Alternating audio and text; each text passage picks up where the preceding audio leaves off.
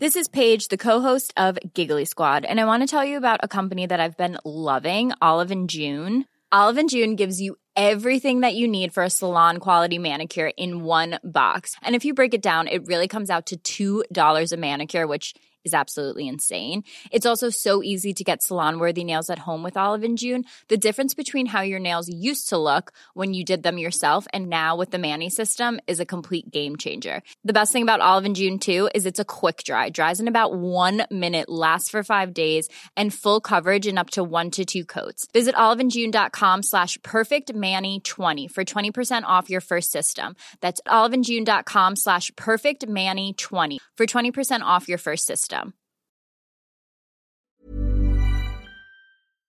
Yolanda Díaz promete entregar una herencia universal de 20.000 euros a cada joven una vez cumpla los 18 años. Asegura que lo financiará con un impuesto sobre los patrimonios más elevados. ¿Se trata de una buena idea o de una mala idea? Veámoslo. Yolanda Díaz, candidata a la presidencia del gobierno por la coalición de izquierdas Sumar, ha presentado la que será una de sus medidas estrella para la próxima legislatura establecer una herencia universal de 20.000 euros para todo joven que alcance la edad de 18 años. O dicho de otra manera, cuando una persona cumpla los 18 años, cobrará 20.000 euros del Estado.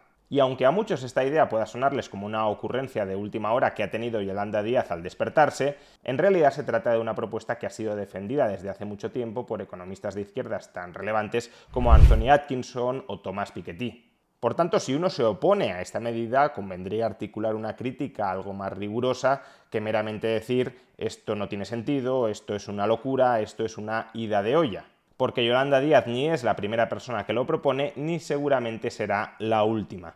De hecho, si nos fijamos bien, esta herencia universal no es más que una especie de renta básica universal sui generis. En una renta básica universal, cada ciudadano, por el mero hecho de ser ciudadano, percibe cada mes una cantidad de dinero en forma de ingreso del Estado. La herencia universal no deja de ser el valor capitalizado presente de ese flujo de ingresos futuros que recibiría un ciudadano por el mero hecho de ser ciudadano en lugar de que el Estado me dé cada mes 30, 40 o 50 euros a lo largo de toda mi vida, lo que haría el Estado sería decir cuál es el valor capitalizado en un solo pago de todo ese flujo de ingresos futuros. ¿20.000 euros? Pues te doy 20.000 euros a los 18 años en lugar de estar dándote cada mes a lo largo de toda tu vida 20, 30 o 40 euros. Por tanto, como digo, la herencia universal es equivalente al valor capitalizado de la renta básica universal sería algo así como un patrimonio básico universal o una herencia básica universal. Eso sí, como ya he indicado, una herencia universal de 20.000 euros sería equivalente a una renta básica universal de 40, 50 o 60 euros mensuales. Nada que ver con las propuestas más extendidas de renta básica universal que defienden pagar mensualmente unos 800 euros, es decir, alrededor de 10.000 euros anuales, y que por tanto sería equivalente a una herencia universal de cerca de 300.000 euros. No 20.000 euros, sino 300.000 euros, 15 veces más. Aclarado todo esto, ¿tiene sentido proponer, como ha propuesto Yolanda Díaz, una herencia universal de 20.000 euros para todos los jóvenes una vez alcancen los 18 años? De entrada, permítaseme hacer una reflexión de carácter no económico, sino moral. Los mismos que están proponiendo esta herencia universal de 20.000 euros para todos los jóvenes son los mismos que atacan las herencias privadas argumentando que el heredero no ha hecho ningún mérito para recibir la herencia, por ejemplo, de sus padres. ¿Es que acaso ser hijo de una determinada persona es un mérito suficiente como para recibir el patrimonio de esa persona una vez fallezca? Desde luego esta crítica a la herencia es muy problemática y no quiero entrar en ella, pero traslademos esta misma lógica a la herencia universal que ahora proponen estas mismas personas. ¿Cuál es el mérito que ha hecho un joven para cobrar esta herencia universal de 20.000 euros? ¿Meramente ser ciudadano de un determinado Estado? ¿Por qué ser hijo de una determinada persona no es un mérito suficiente como para cobrar su herencia? Pero en cambio, ser ciudadano de un determinado Estado sí es un mérito suficiente como para recibir esa herencia universal por parte del Estado. ¿Es que acaso un ciudadano español tiene más derecho a esa herencia universal que un ciudadano marroquí meramente por ser español? Y entonces, ¿por qué no utilizamos el mismo argumento con respecto a una herencia privada? ¿Acaso no tendrá el hijo de una persona más derecho a recibir su herencia que el vecino, que no es hijo de la persona fallecida? No estoy diciendo que la izquierda no pueda encontrar otros principios morales desde los que defender esta herencia universal, por ejemplo, la búsqueda de la igualdad patrimonial. Lo que sí estoy diciendo es que evidentemente hay una falla argumental muy importante en el habitual argumento del mérito contra la herencia privada, pero no contra la herencia estatal. Parece que aquello que no vale para el sector privado vale absolutamente para el sector público. Aclarado esto, consecuencias económicas de esta herencia universal, de esta herencia estatal. Consecuencias tanto sobre los perceptores como sobre los pagadores. Por el lado de los perceptores, ¿qué sucederá cuando las personas de 18 años reciban una suma de dinero en un pago único de 20.000 euros? Pues desde luego dependerá de cada joven, pero sí sabemos que hay determinados usos que se puede hacer de ese dinero que serían disfuncionales económicamente y en cambio si hay otros usos de ese dinero que podrían tener sentido económicamente. ¿Cuáles son los usos de ese dinero que serían disfuncionales económicamente? Básicamente gastarlo a corto plazo en consumir. Si lo que hace el Estado con esta política redistributiva es convertir ahorro de la sociedad, ahorro e inversión de la sociedad, en consumo de los más jóvenes, lo que sucederá es que la sociedad se descapitalizará, se volverá más pobre. Si lo que sucede, en cambio, es que los perceptores jóvenes de esta herencia universal ahorran y reinvierten estos 20.000 euros, lo único que tendríamos es una redistribución del ahorro social, del ahorro y de la inversión social. ¿Es algo muy negativo que un joven esté capitalizado? Desde luego, en abstracto, no. Ojalá muchos más jóvenes estuvieran mucho más capitalizados de lo que lo están ahora mismo. Personalmente, como liberal, aspiro a avanzar a una sociedad de propietarios, es decir, una sociedad donde cada individuo tenga un patrimonio personal, una propiedad privada importante, sustancial, cuantiosa, un patrimonio personal del que incluso perciba rentas que complementen sus ingresos salariales, incluso en algunos casos que algunas de esas personas puedan vivir únicamente de las rentas que le proporciona su patrimonio personal. Por tanto, si los jóvenes hacen un uso ahorrador e inversor de esos 20.000 euros, los efectos económicos sobre los perceptores, luego iremos sobre los pagadores, que es harina de otro costal, los efectos económicos sobre los perceptores no serían malos. Esta medida contribuiría a hacernos avanzar hacia una sociedad de propietarios, hacia una sociedad donde cada vez haya más personas con patrimonio, con propiedad privada, clases medias patrimonializadas. Por ejemplo, un joven podría utilizar esta cantidad de dinero para invertir en bolsa o podría utilizar esta cantidad de dinero, en el futuro claro, para pagar la entrada de una hipoteca y convertirse en propietario de una vivienda. O podría utilizarla como entrada para solicitar un préstamo empresarial y crear su propia empresa. Todos estos usos ahorradores e inversores de la herencia universal serían los usos menos negativos o incluso positivos económica y socialmente. Por tanto, que los jóvenes inicien su etapa de vida adulta con un patrimonio no me parece en sí mismo algo criticable, sino al contrario, algo a lo que deberíamos aspirar. Cuestión distinta, claro, es cómo se logra este objetivo. Y Yolanda Díaz propone lograrlo con una herencia universal pagada con impuestos de otros ciudadanos. Y eso es lo que desde luego resulta muy criticable desde un punto de vista liberal y también Planning for your next trip? Elevate your travel style with Quince. Quince has all the jet-setting essentials you'll want for your next getaway, like European linen, premium luggage options, buttery soft Italian leather bags, and so much more. And it's all priced at 50 to 80% less than similar brands. Plus, Quince only works with factories that use safe and ethical manufacturing practices. Pack your bags with high-quality essentials you'll be wearing for vacations to come with Quince. Go to quince.com slash trip for free shipping and 365-day returns. Hey, it's Ryan Reynolds, and I'm here with Keith, co-star of my upcoming film, If, only in theaters May 17th. Do you want to tell people the big news?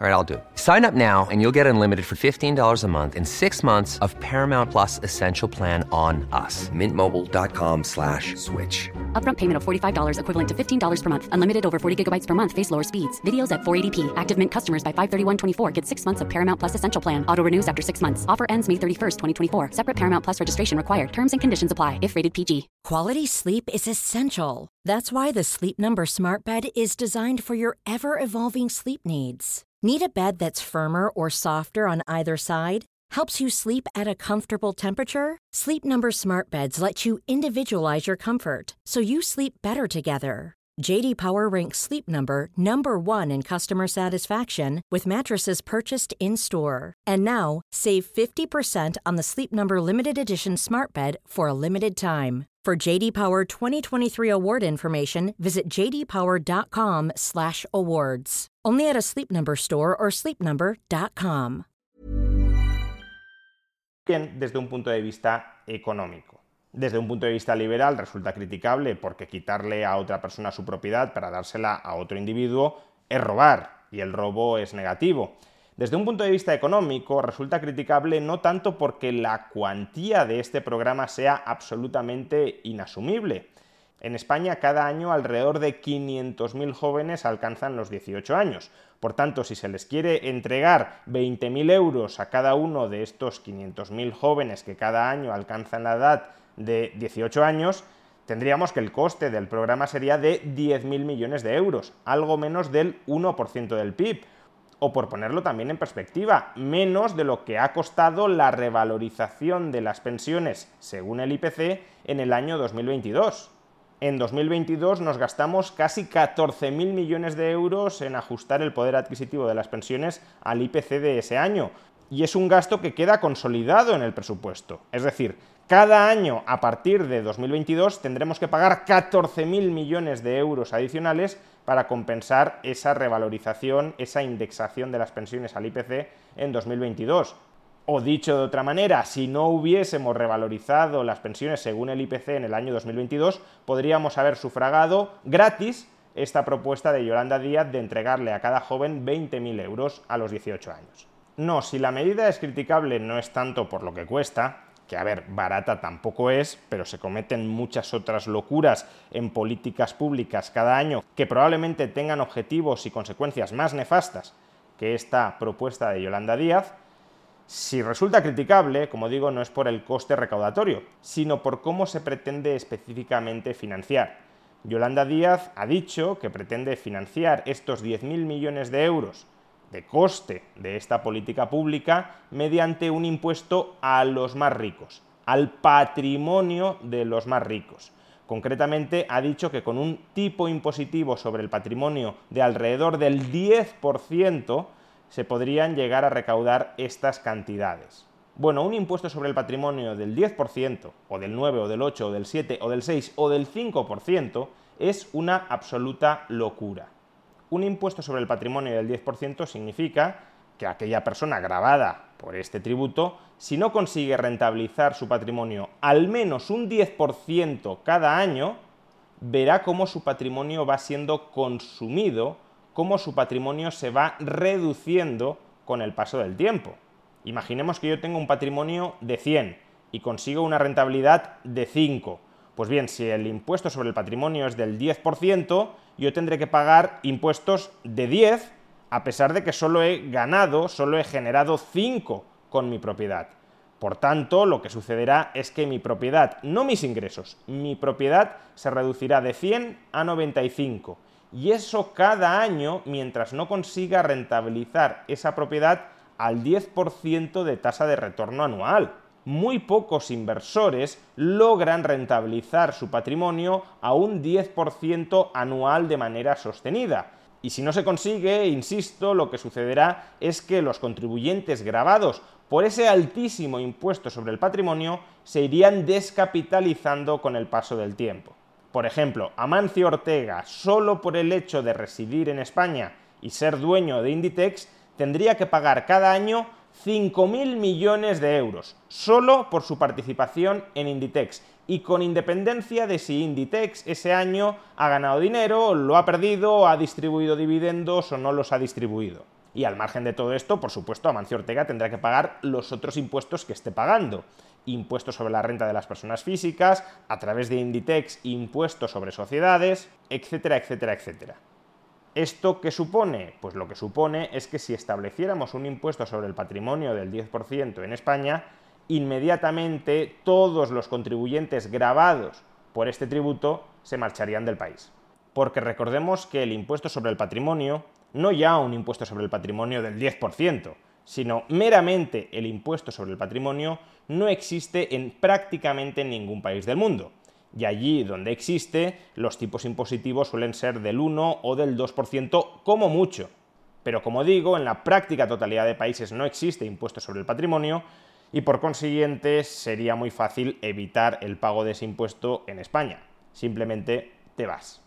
Pero es que además si alguno de estos ricos no se marchara, no se fuera del país en un alarde de patriotismo, pronto dejaría de ser contribuyente, porque si ese rico no es capaz de generar sobre su patrimonio un rendimiento anual del 10%, su patrimonio irá menguando, menguando y menguando con el paso del tiempo. De modo que en algún momento dejará de ser rico y dejará de tributar.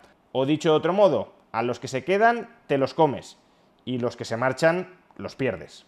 En definitiva, la propuesta de herencia universal de Yolanda Díaz no es criticable tanto por los objetivos de la misma, básicamente que los jóvenes comiencen su edad adulta con un cierto patrimonio, aunque habrá que ver si los jóvenes una vez reciben ese dinero no se lo funden, no lo gastan, no lo despilfarran, especialmente en un país donde no existe educación financiera y donde por tanto no se es consciente de la importancia del ahorro y de la inversión a largo plazo, pero, como digo, la propuesta de Yolanda Díaz no es criticable tanto por lo que busca, sino por cómo lo busca.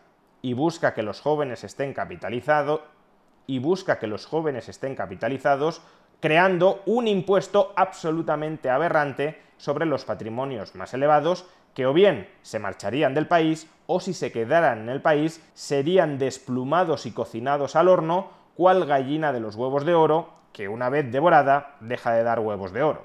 Por supuesto, Yolanda Díaz podría plantear la financiación de este programa por otra vía, por ejemplo, subiendo el IVA o por ejemplo, subiéndoles el IRPF a las clases medias.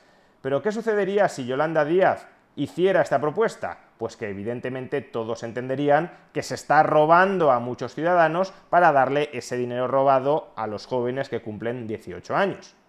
Y en tal caso mucha gente no votaría a Yolanda Díaz porque sentiría en sus carnes el coste de esta política. Y como Yolanda Díaz lo que quiere es maximizar el número de votantes para tener opciones de mantenerse en el gobierno o incluso de ser presidenta del gobierno, solo sopesa como alternativa política realista para financiar esta propuesta esquilmar descaradamente con un impuesto sobre el patrimonio del 10% a los más ricos de España. Y en tal caso, la política de redistribución de la riqueza no sería un juego de suma cero. No es que aquello que les quitaras a los ricos se lo darías a los pobres en términos patrimoniales, es que sería un juego de suma negativa el patrimonio de los jóvenes aumentaría mucho menos de lo que se reduciría el patrimonio de los ricos residentes en España. Básicamente porque esos ricos terminarían marchándose en grandes cantidades del país y por tanto el conjunto del país estaría mucho menos capitalizado después de la propuesta de Yolanda Díaz que antes de ella.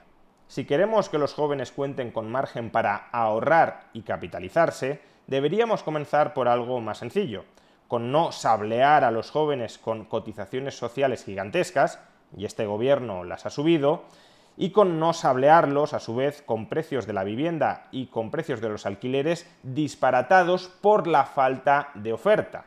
Y la mayoría de políticos de este país siguen limitando la oferta de nueva vivienda y por tanto siguen impulsando al alza sus precios.